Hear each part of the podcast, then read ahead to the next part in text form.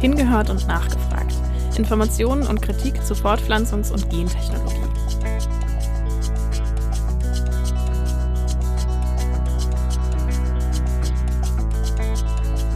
Als schwangere Person kann ich verschiedene pränatale Untersuchungen wahrnehmen. Dazu zählt auch der sogenannte NIPT, ein Test, der unter anderem nach Trisomien sucht, zu denen auch das Down-Syndrom gehört. Aber was würde es für mich überhaupt bedeuten, wenn mein Testergebnis auffällig ist? Welche Hoffnungen und Wünsche, aber auch welche Zweifel und Sorgen hängen damit zusammen? Das sind Fragen, die Dr. Marina Mohr mit den Schwangeren bespricht, die zu ihr in die Beratungsstelle Cara in Bremen kommen. Sie berät Schwangere zum Thema Pränataldiagnostik und hat dort auch mit dem NIPT zu tun. In der letzten Folge haben wir schon mal darüber gesprochen, wie dieser Test funktioniert und warum er in der Kritik steht. Wenn ihr dazu mehr wissen möchtet, dann schaut gerne einmal in die Show Notes, dort haben wir euch die Folge verlinkt. Aus Marina Moors Erfahrung ist die Beratung zur NIPT sehr wichtig, da Schwangere sich oft vielen schwierigen Entscheidungen stellen müssen, vor, aber vor allem auch nach der Inanspruchnahme des Tests. Den Beschluss, dass der NIPT bald von den Krankenkassen bezahlt wird, hält sie für fatal. Für die Schwangeren, aber auch im Hinblick auf die größere gesellschaftliche Ebene. Für unseren Podcast berichtet Marina Mohr hier aus ihrer praktischen Arbeit in der Beratung zu Pränataldiagnostik. Taleo Stüwe hat Marina Mohr in Bremen getroffen und mit ihr über ihre Erfahrung als Beraterin gesprochen. Viel Spaß beim Hören.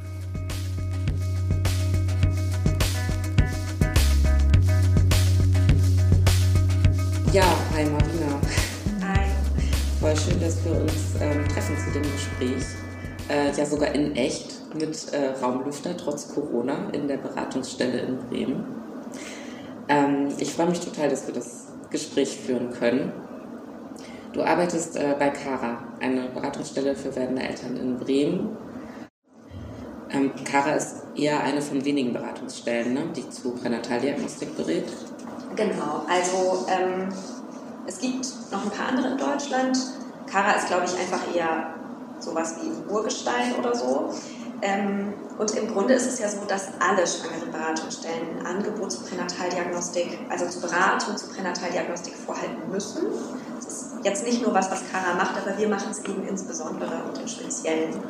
Was unsere Arbeit, glaube ich, nochmal ein bisschen verbesondert oder also zumindest in unserer Wahrnehmung hier ähm, besonders ist, dass wir eine Mixtur machen aus Beratung und gleichzeitig wirken wir auch in der Weiterbildung von anderen Schwangeren BeraterInnen mit eben in Bezug auf Pränataldiagnostik.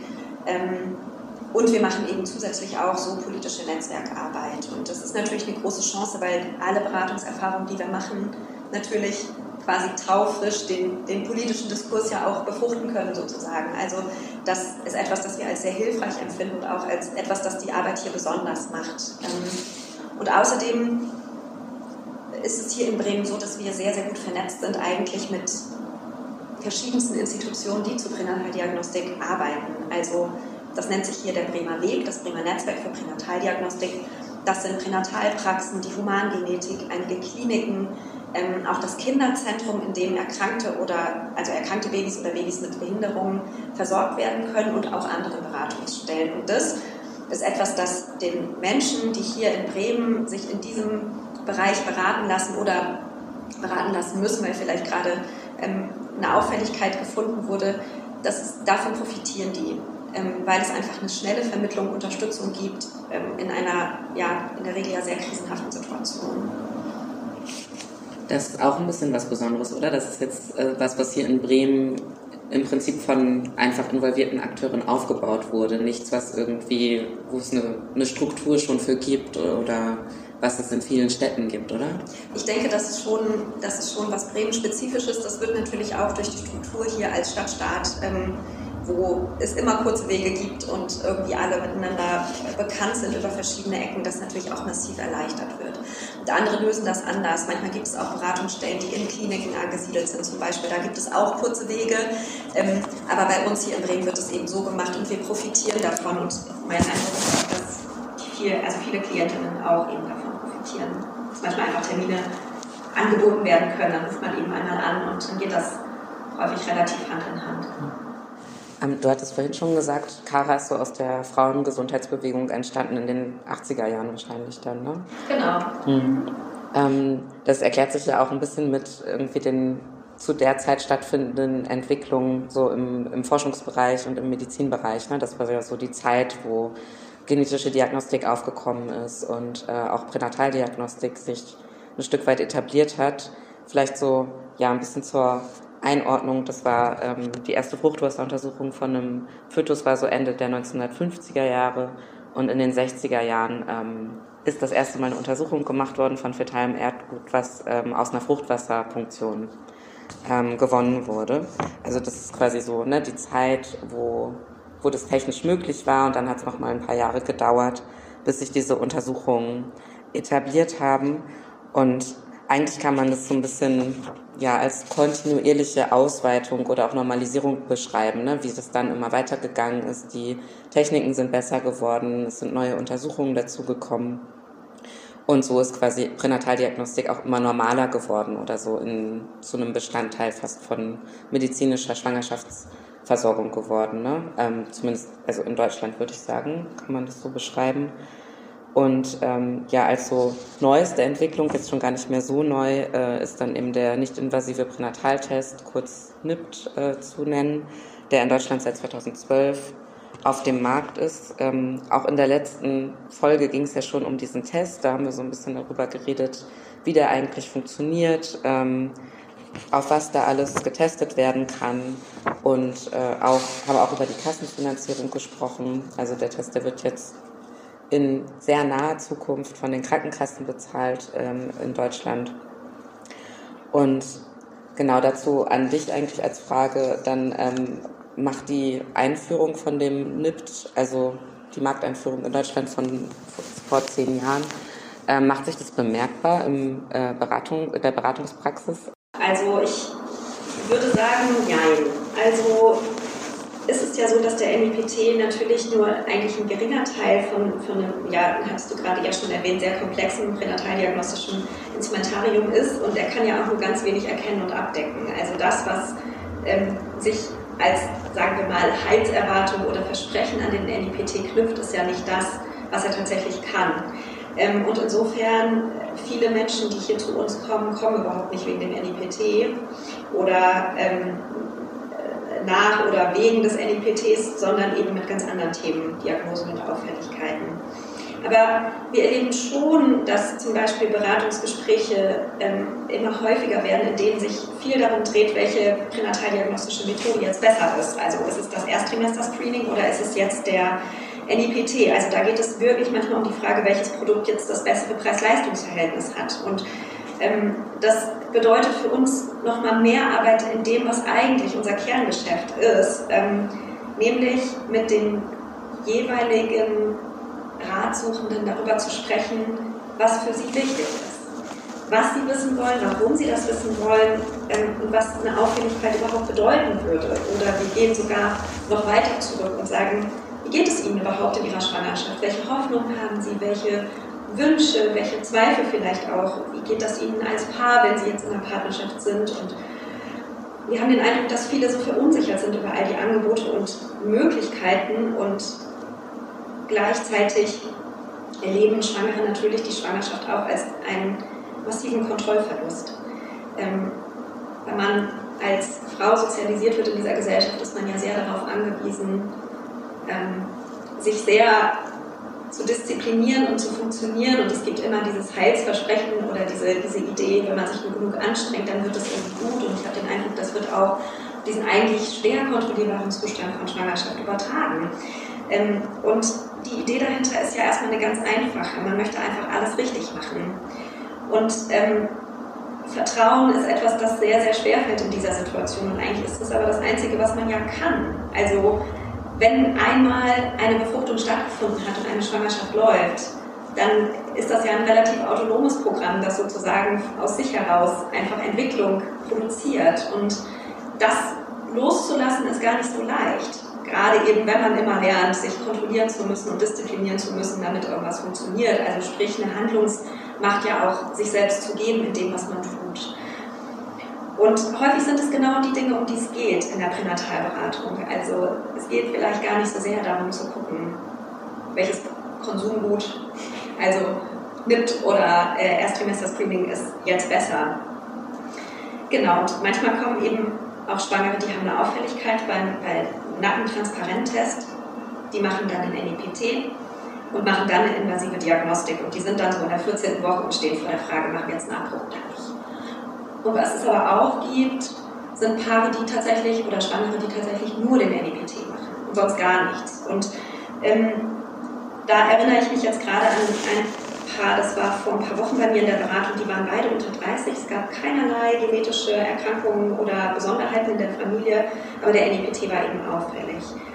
Die hatten diesen Test gemacht und standen dann da als Paar mit komplett konträren Haltungen. Also für ihn war total klar, dass jetzt eine invasive Diagnostik folgt zum Abklären, die ja immer nötig ist, und dann der Abbruch. Und für sie war gar nicht klar, was sie jetzt machen möchte. Die, ah, ich hatte den Eindruck, die zweifelt mehr an der Partnerschaft als an der Schwangerschaft.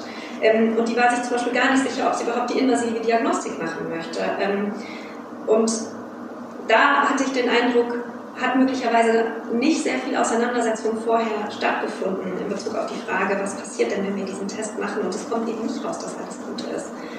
Ähm, und da ging das plötzlich eher in Richtung Partnerschaft. Wie konzipieren wir uns eigentlich als Familie? Was ist in dieser Familie möglich und was nicht? Und ähm, ich habe die beiden nicht mehr wiedergesehen. Ähm, die Falschpositivrate ist ja relativ hoch, gerade ähm, wenn man noch so jung ist. Das heißt, die Möglichkeit, dass eigentlich gar nichts ist, die ist total gegeben und gar nicht so niedrig. Ähm, und ich frage mich manchmal, was macht das mit so Partnerschaften? Gerade wenn es eben vorher keine Bewusstheit darüber gibt. Wenn man einfach denkt, ja, ach, Blutabnehmen macht man sowieso, Toxoplasmose macht man sowieso, ach, jetzt ein Röhrchen mehr, macht man auch den NIPT. Und was das dann bedeutet, ich glaube, darüber gibt es relativ, also manchmal relativ wenig Bewusstheit. Und das ist natürlich dann eine massive Krise, die dann entsteht.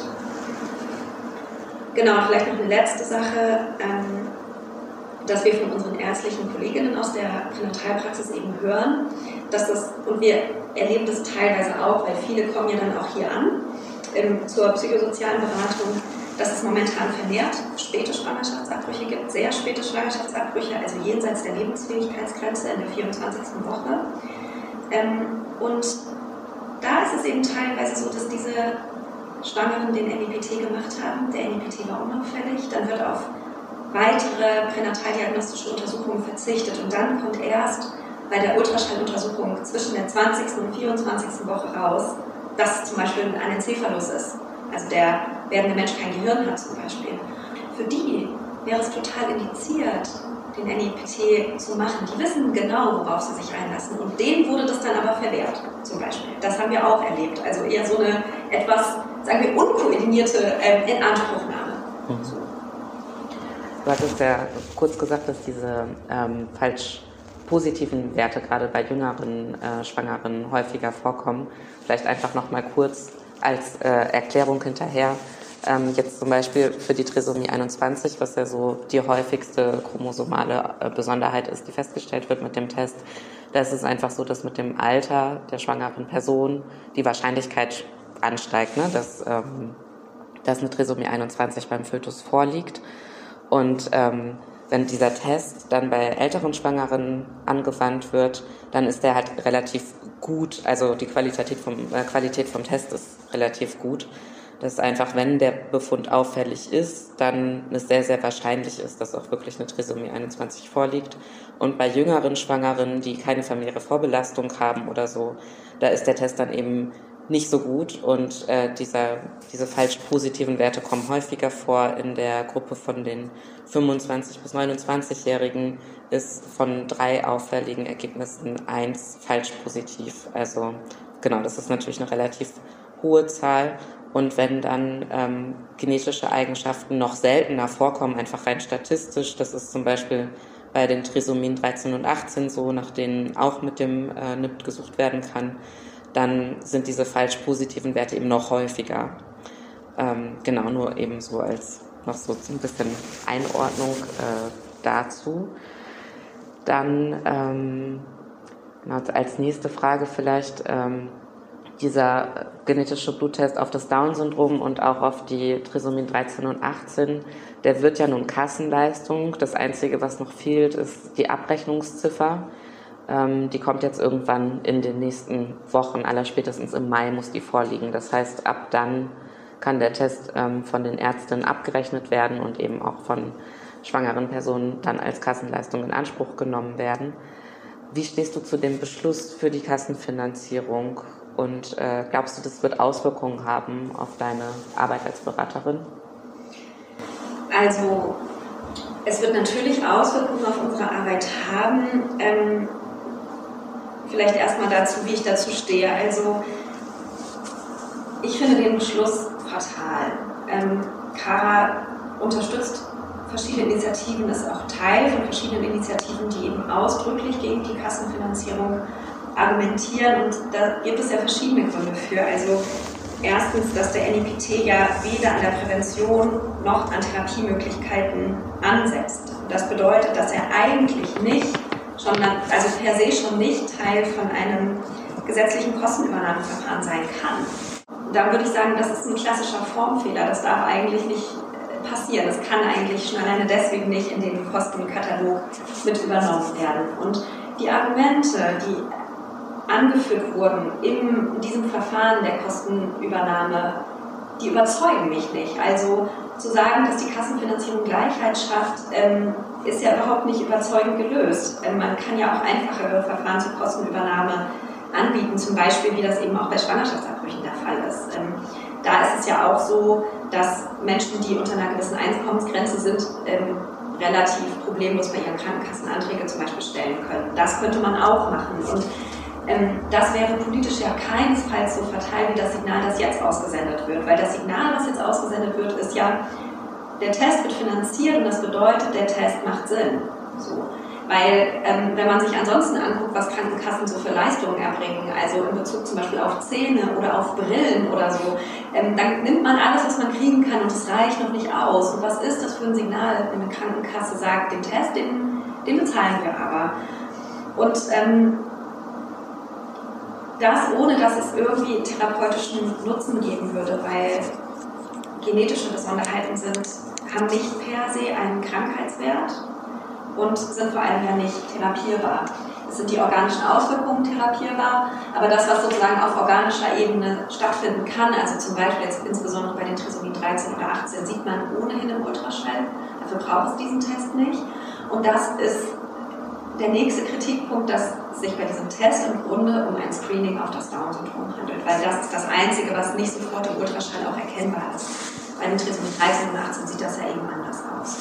Das bedeutet, es ist sehr davon auszugehen, dass es zu vielen Abbrüchen kommen wird. Es kommt ja jetzt schon zu sehr, sehr vielen Abbrüchen, ähm, wenn es eine Trisomie gibt, wenn eine Trisomie vorliegt. Ähm, aber darüber, dass der Test jetzt angeboten wird, wird ja ein Signal ausgesendet. Eine Schwangere hat das mal gesagt hier in der Beratung, die hat gesagt, naja, wenn der Test schon als Krankenkassenleistung angeboten wird oder werden soll, dann muss das Down-Syndrom ja auch wirklich schlimm sein. Also diese Auswirkung ist auch absolut tendenziös in Bezug auf die Schwangeren. Also ähm, die Möglichkeit, sich nach so einem Test für ein Kind zu entscheiden, wird ja dann, also das eben eine genetische Besonderheit hat, die wird ja immer kleiner, je offensiver man sich dann entscheiden muss. Man hat sich ja schon mal entschieden. Man hat sich ja schon mal entschieden, schwanger vielleicht werden zu wollen oder wenn man es wurde, hat man sich entschieden, man macht jetzt keinen Schwangerschaftsabbruch, sondern bekommt dieses Kind. Und dann muss man sich nochmal entscheiden und weiß aber dabei ja, was man damit auf sich nimmt. Und die Schwangeren haben sofort eine Fantasie, was das für ihr Leben bedeutet. Die denken nicht an die ersten zwei oder drei Jahre. Die sagen dann, naja, was mache ich denn, wenn ich sterbe oder alt bin und mich nicht mehr um dieses Kind kümmern kann. Also in dieser Idee, wenn ich mich jetzt für ein Kind mit einer Behinderung entscheide, dann werde ich mein ganzes Leben lang nicht mehr aus einer Sorgetätigkeit rauskommen und ich werde mein ganzes Leben lang auch alleine verantwortlich sein dafür. Da gibt es kein Vertrauen darin, dass Gesellschaft sowas löst. Und dieses Vertrauen ist ja auch berechtigt, das nicht zu haben. Denn wir leben nun mal nicht in einer inklusiven Gesellschaft. Zu den Tests wer die anbietet, muss ja eigentlich auch eine genetische Beratung ähm, durchführen, die eben informiert über was der, also auf was der Test testen kann, was dann die möglichen Ergebnisse sind. Ähm, ist jetzt einfach nur noch so ein Gedanke von, von mir dazu. Also umso mehr äh, Angebot da ist, auf, um, ja, umso mehr Dinge erkannt werden können. Ähm, das muss dann ja alles auch erklärt werden. Ne? Also was das letztendlich dann bedeutet da erschöpft sich ja irgendwann auch die, die Kapazität einfach von Beratung. Ne? Also ich glaube, die, die Beratung in ärztlichen Praxen stößt eh schon total an ihre Grenzen, weil das ähm, ja nicht, nicht vorgesehen ist, zeitlich quasi im, äh, im Praxisalltag einfach äh, genau die Zeit dafür nicht da ist und, und es auch gar nicht ähm, als, als Kostenposten quasi äh, vorgesehen ist, ne? also nicht vergütet wird. Aber ich denke, selbst bei euch ist das wahrscheinlich auch so, ne? Ähm, auch wenn eure Aufgabe die Beratung ist und dafür Zeit vorgesehen ist und Geld dafür vorgesehen ist, irgendwann wird es ja einfach an, an Grenzen stoßen oder stößt es vielleicht jetzt schon, ne? wenn man guckt, auf was der NIPT jetzt schon testen kann oder was auch im Ultraschall erkannt werden kann. Ja, also ich habe kürzlich nochmal die Jahresberichte mir angeschaut und ähm, es ist zum Beispiel so, dass wir im Jahr 2011, also vor zehn Jahren 90 Beratungen hatten und letztes Jahr hatten wir knapp 300 zum Beispiel. Also die Beratungen gehen, also es werden immer mehr Beratungen, es werden auch immer mehr Langzeitbegleitungen. Also wir begleiten ja auch, das haben wir jetzt noch nicht besprochen, aber wir begleiten ja auch nicht nur vor, also nach Befund oder zwischen Auffälligkeit und Befund vor dem Abbruch, sondern auch häufig nach einem Abbruch auch nach Fehlgeburten oder traumatischen Geburten. Und es zeigt sich eben, dass es tatsächlich auch mitunter längere Begleitung braucht. Also, und das ist, glaube ich, etwas, was, was auch immer mehr kommt, dass da gesellschaftliche Entscheidungen oder gesellschaftliches Unvermögen ähm, in konkrete Subjekte rein verlagert wird, die Entscheidungen treffen müssen, die eigentlich nicht treffbar sind. Also, weil, und es sind wirklich unmögliche Entscheidungen, weil man bekommt dann eine Diagnose, sei es Trisomie 21 oder sei es Mukoviszidose. Man weiß ja überhaupt nicht, was da für Lebensmöglichkeiten für dieses Kind, für dieses werdende Kind überhaupt mit einhergehen. Also, gerade bei der Trisomie 21, die äh, Paare oder Schwangeren sind sehr häufig geschockt wenn sie dann sagen, ja, jetzt wissen wir das, aber wir wissen ja immer noch nicht, was das für ein Leben ist, das da auf uns zukommt. Wird unser Kind mal studieren, wird es ein normales Leben führen oder wird es vielleicht für immer pflegebedürftig sein? Das kann man ja gar nicht wissen. Keine Diagnose weiß das. Ähm, das ist einfach eine, eine Rechnung mit zu vielen Unbekannten, die da gemacht werden muss. Und in diesem Prozess der von der Auffälligkeit oder von dem Test über ähm, einen Befund hin zu einer Diagnose. In dieser Zeit verlieren die Schwangeren oder die Paare häufig einfach die Hoffnung und den Glauben, dass es gut wird. Und dann rechnen die immer mit der schlimmstmöglichen Möglichkeit. Und trotzdem gibt es natürlich ganz häufig immer noch einen inneren Teil, der das vielleicht anders sieht, der vielleicht eine andere einen Zweifel hat oder eine andere Perspektive hat. Und wo findet das statt? Wo hat das Platz? Das kann natürlich in der Beratung stattfinden, diese Zweifel, aber häufig kommen die auch nach dem Abbruch noch. Hätte ich denn nicht vielleicht doch oder was wäre denn da noch gewesen? Das ist natürlich nicht immer so. Das ist wichtig zu wissen, dass es, auch wenn man sich für einen Abbruch entscheidet oder auch für das Kind, es wird immer Phasen im Leben geben, wo man sich denkt, das war eine heftige Entscheidung, eigentlich eine, die nicht treffbar war, aber mit dem, wie ich es entschieden habe, kann ich jetzt gut leben. Das sagen wir den Schwangeren auch immer. Dass das natürlich möglich ist und dass das da steht, das wird natürlich nicht für immer das Leben komplett verändern, aber dennoch ist es biografisch eine Krise und eine riesige Tragödie, was da passiert. Und das, obwohl eigentlich zu wenig Grundlage dafür da ist, eine Entscheidung wirklich zu treffen. Es ist eine Entscheidung, die auch deswegen schwer zu treffen ist, weil man als verantwortliche Elternperson den werdenden Menschen ja nicht befragen kann. Man muss ja eine Entscheidung treffen, über das Leben eines oder das potenzielle Leben eines potenziellen Menschen, den man dazu selbst nicht befragen kann. Und das ist eigentlich nicht möglich. Und trotzdem passiert es immer wieder und muss ja dann auch passieren. Und dieser Zwang, der daraus entsteht, ist natürlich Teil all dieser Untersuchungen. Wenn man das alles nicht weiß, muss man Entscheidungen nicht treffen. Und so ist es aber eben so, dass sie getroffen werden müssen, alleine aus der Fantasie heraus.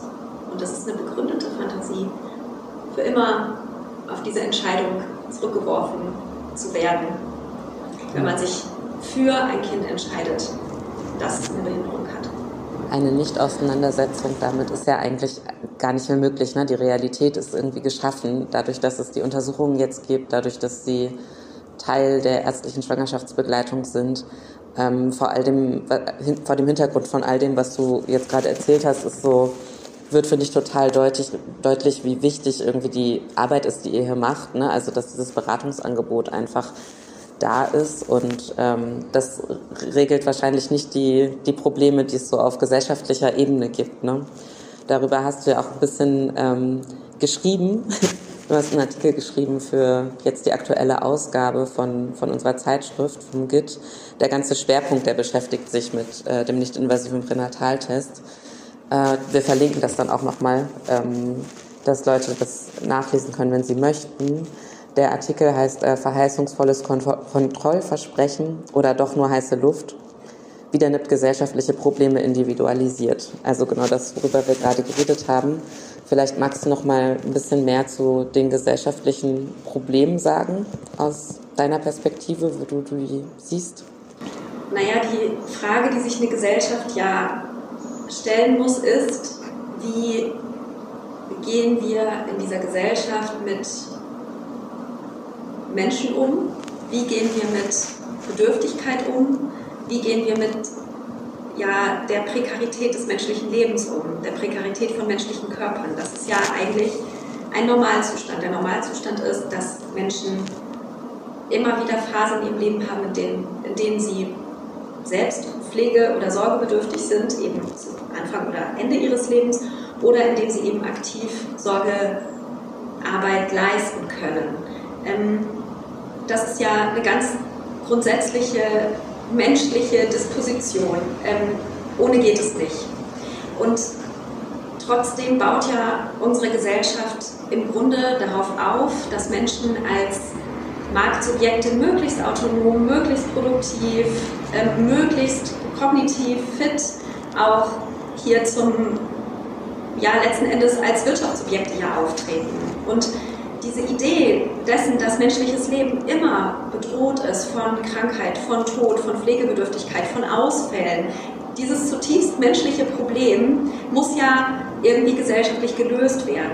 Und ähm, da sprechen wir auch über so Debatten von äh, Abwertung von Care-Arbeit, von Sorgearbeit, aber natürlich sprechen wir auch, und das ist das, wenn wir uns eben mit Pränataldiagnostik beschäftigen, auch sprechen wir da über Abwertung von bestimmtem Leben oder bestimmten Lebensformen.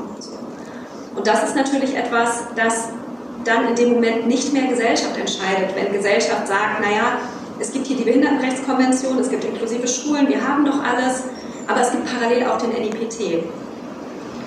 Ja, was sind das? Das sind ja total doppeldeutige Signale. So.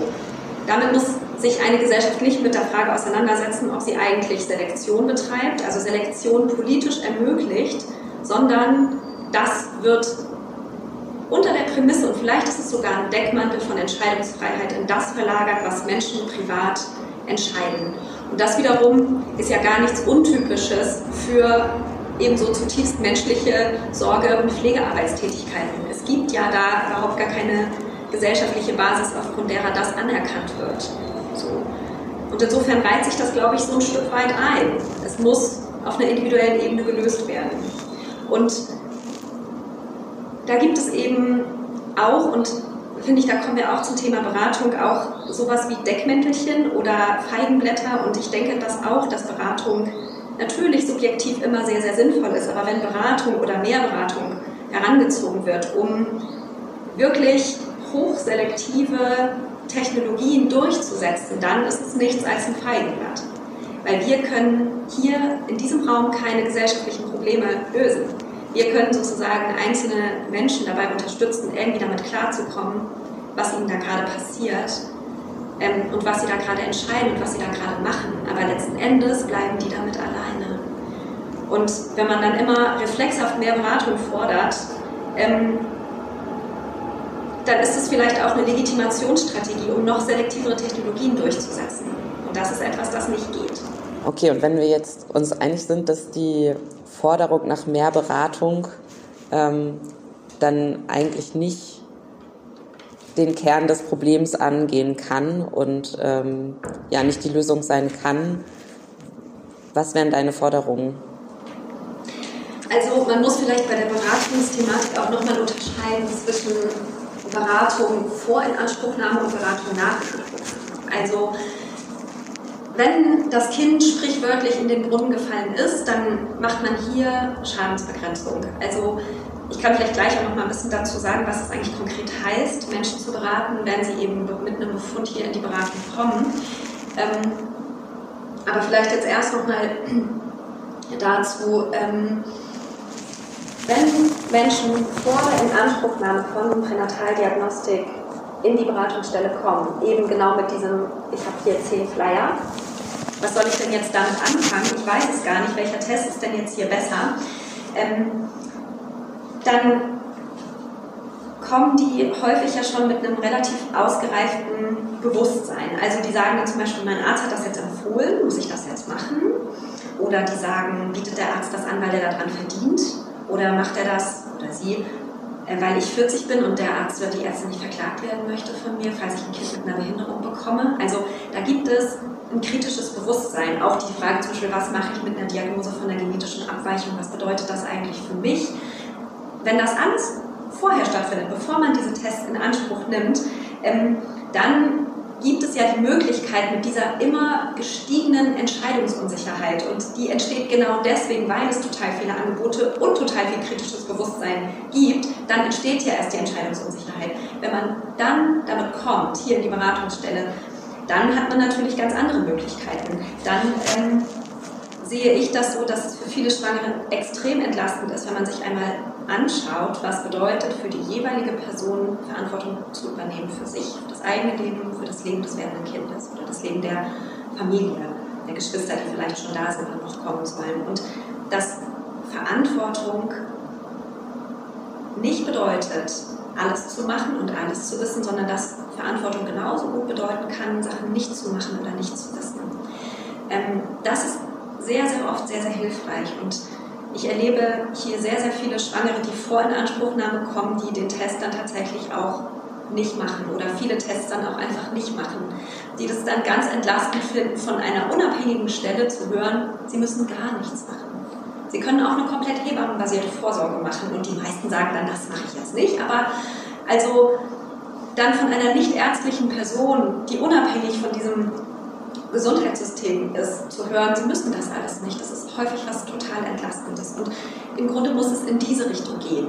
Ähm, wir haben hier in der Stelle vielleicht eine von 30 Beratungen ist vor einer Anspruchnahme. Der Rest ist, sind andere Beratungsfelder oder eben nach der Inanspruchnahme. Und da würde ich mir natürlich ideal wünschen, dass sich das umkehrt. Und das kann natürlich nicht alles in der psychosozialen Beratung stattfinden. Das könnte zum Beispiel auch stattfinden, indem ähm, einfach wieder mehr Hebammen die Schwangerenvorsorge übernehmen. Mit, also dass sozusagen die Schwangerenvorsorge erstmal ein Stück weit rauskommt aus dem medizinischen, potenziell ja pathologisierenden Bereich hin eben in eine Begleitung eines Menschen in einer besonderen Lebenssituation.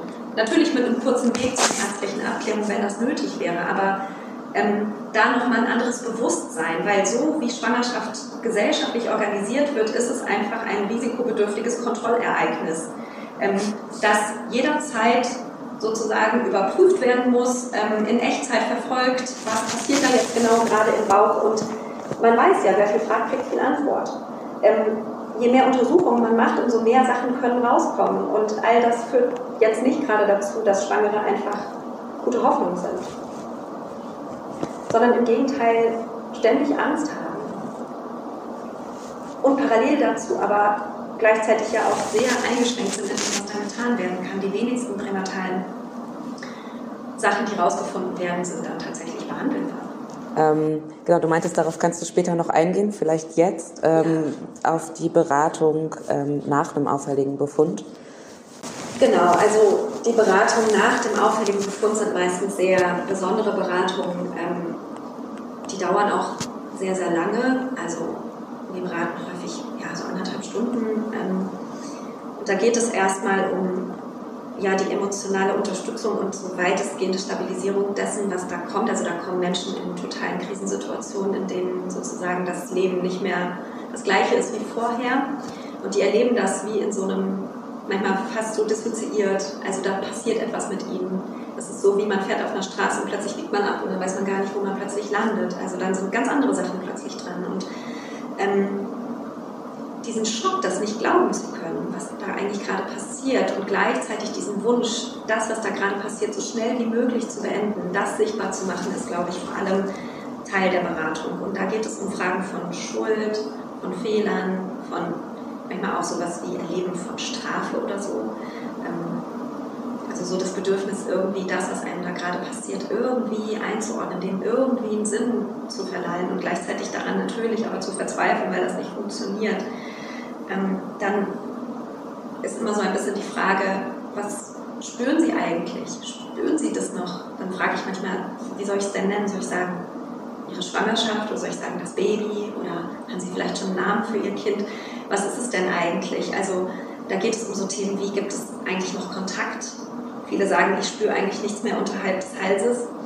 Da ist gar kein Gefühl mehr, ähm, manchmal aber auch schon. Also gibt es einen Bindungsabbruch zum Ungeborenen oder nicht. Letzte Woche war hier ein Paar, wo der Vater, der werdende Vater, so gerne mit dem Kind noch reden wollte im Bauch und die Mutter gesagt hat, ich kann das nicht, das, das schaffe ich gerade nicht. Also die musste sozusagen so innerlich den Kontakt komplett cutten, damit sie weitermachen konnte. Und das war für das Paar sehr, sehr schwer. Und gleichzeitig war hier in der Beratung aber so ein Raum da, mal das voneinander zu hören. Was brauchst du denn eigentlich und was brauche ich denn eigentlich gerade? Und was auch sehr wichtig ist, so ein Mitgefühl auch hier reinzubringen für den großen, großen inneren Druck. Also dieses Gefühl, es muss sofort zu Ende gehen, ich halte das nicht aus. Und auch so ein äußerer Druck.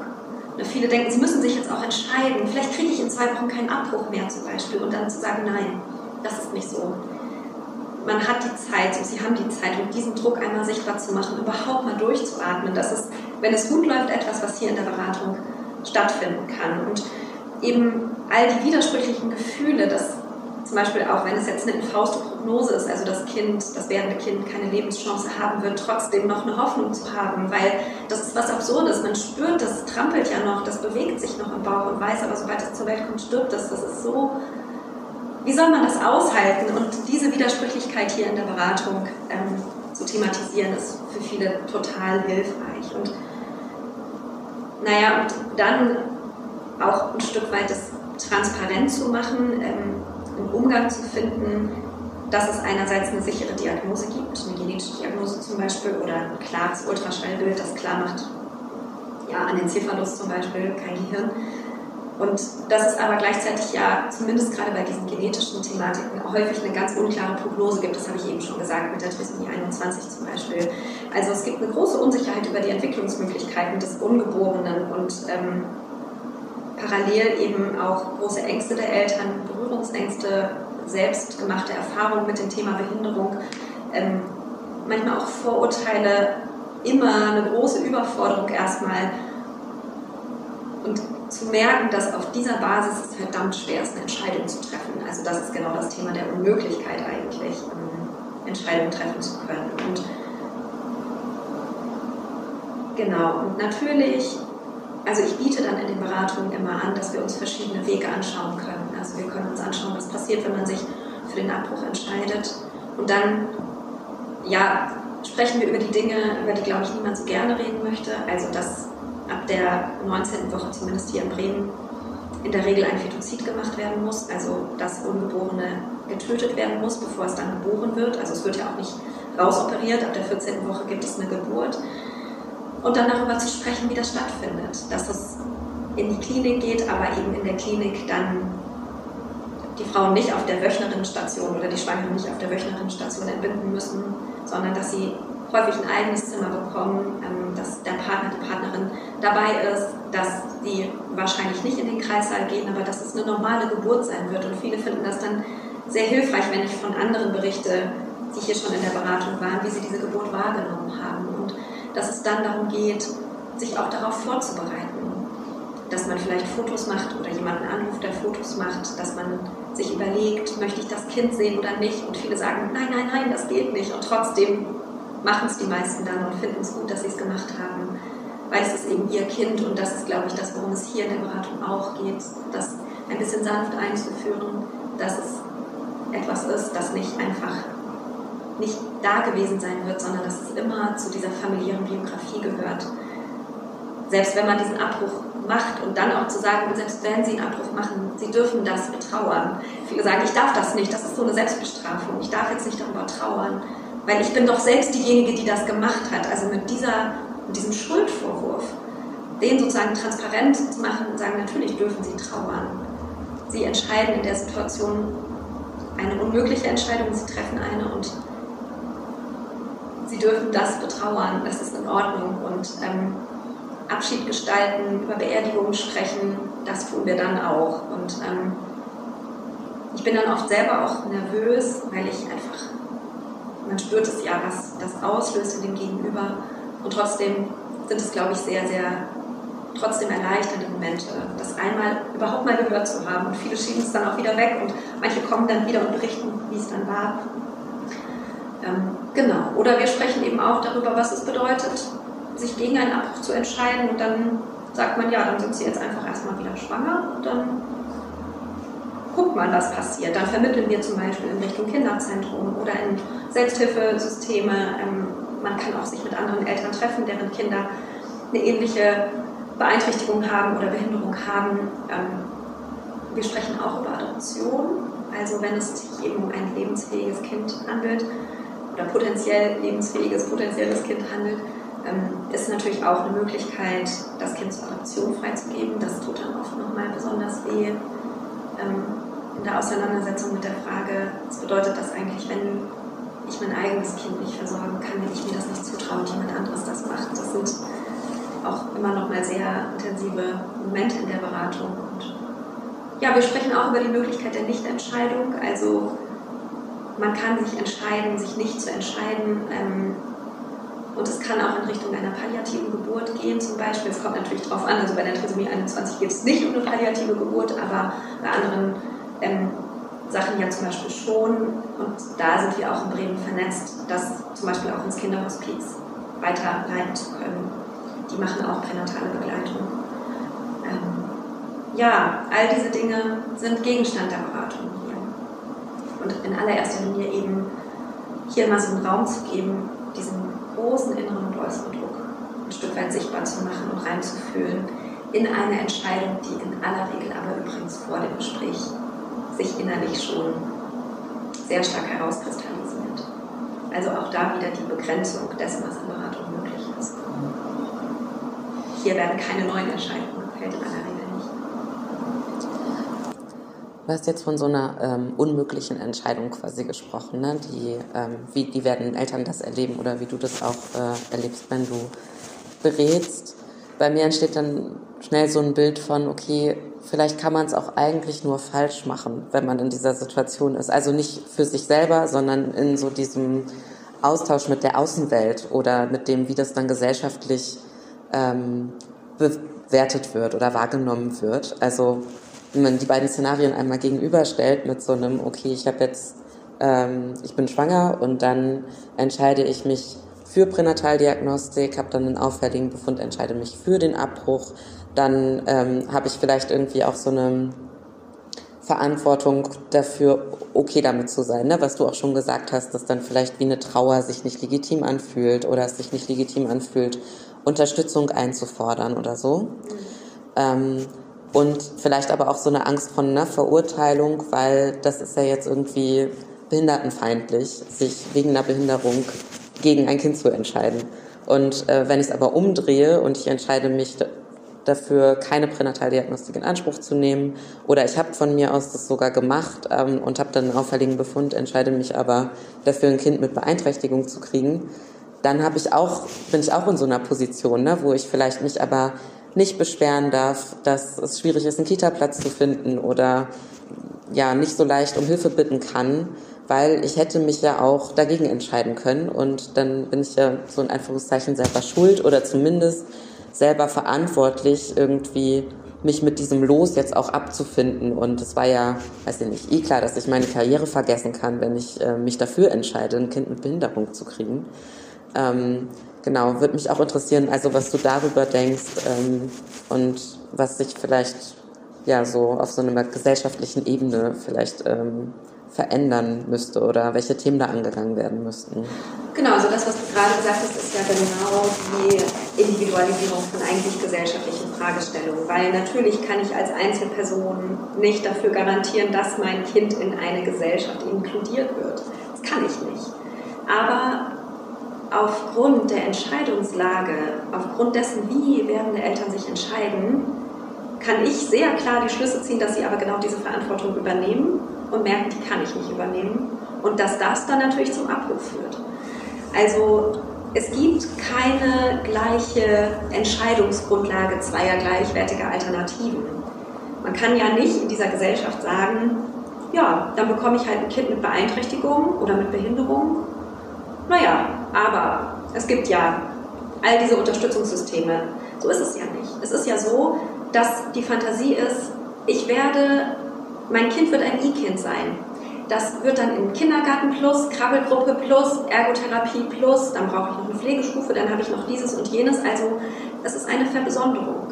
Und in einer idealen Gesellschaft, in der es sozusagen diese Verbesonderung nicht braucht, weil ja, die menschliche oder der Mensch vielleicht ganz grundsätzlich als ein sehr, sehr breites Kontinuum gedacht werden kann, von bis, ähm, braucht es diese Verbesonderung nicht. Schulen, ähm, in denen die Integrationsperson oder Inklusionsperson immer neben dem E-Kind sitzt, ähm, sind natürlich viel explodierender als zum Beispiel Schulen, in denen einfach alle gemeinsam unterrichtet werden zum Beispiel. Und wenn es eben nicht diese Fantasie gibt, dass man von heute an immer auf einem Parallelgleis fährt, gesellschaftlich betrachtet, und immer mit einem Zug, der ein bisschen weniger ähm, Antrieb hat, sondern zu wissen, ja, es gibt verschiedene Möglichkeiten, wie man in dieser Gesellschaft leben kann und alle werden auf so unterstützt, wie sie es eben gerade brauchen, dann kann man eine Entscheidung treffen, die vielleicht ähm, frei ist.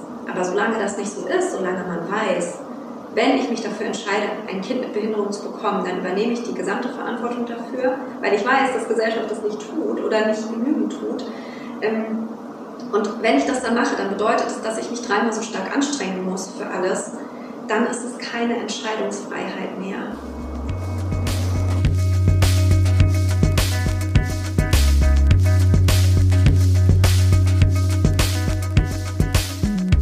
Das war das Interview mit Marina Mohr von der Beratungsstelle Kara in Bremen. Wenn euch die Arbeit von Kara interessiert, findet ihr den Link dazu in den Show Notes dieser Folge. Mehr zu diesem Thema gibt es auch in der aktuellen Ausgabe unseres Fachmagazins, dem Genethischen Informationsdienst. Darin beschäftigen wir uns weiter mit dem Pränataltest NIPT. Ihr findet da zum Beispiel ein Interview mit der Aktivistin und Journalistin Nathalie Dedreux. Sie ist selbst vom Down-Syndrom betroffen und setzt sich politisch dafür ein, dass der NIPT keine Kassenleistung wird. Einige der Artikel der aktuellen Magazinausgabe findet ihr auf unserer Webseite. Die komplette Ausgabe des Magazins findet ihr wie immer bei uns im Shop. Weitere Lesetipps und alle Links, zum Beispiel zur Beratungsstelle Kara oder dem No-Nip-Bündnis, findet ihr in den Show Notes. Und unsere Webseite findet ihr wie immer unter www.gen-ethisches-netzwerk.de. Wir bleiben auch in der kommenden Folge beim Thema Pränataldiagnostik. Dabei wird es um sogenannte Peer-to-Peer-Beratung gehen, das heißt eine Beratung von Menschen, die in derselben Lebenssituation sind wie die Beratenden. Auch hier berichten unsere Gäste, dieses Mal haben wir gleich zwei eingeladen, von ihren persönlichen Erfahrungen. Wenn ihr Feedback, Wünsche oder Fragen habt, dann schreibt uns gerne an podcast.gen-ethisches-netzwerk.de. Schön, dass ihr dabei wart und bis zur nächsten Folge.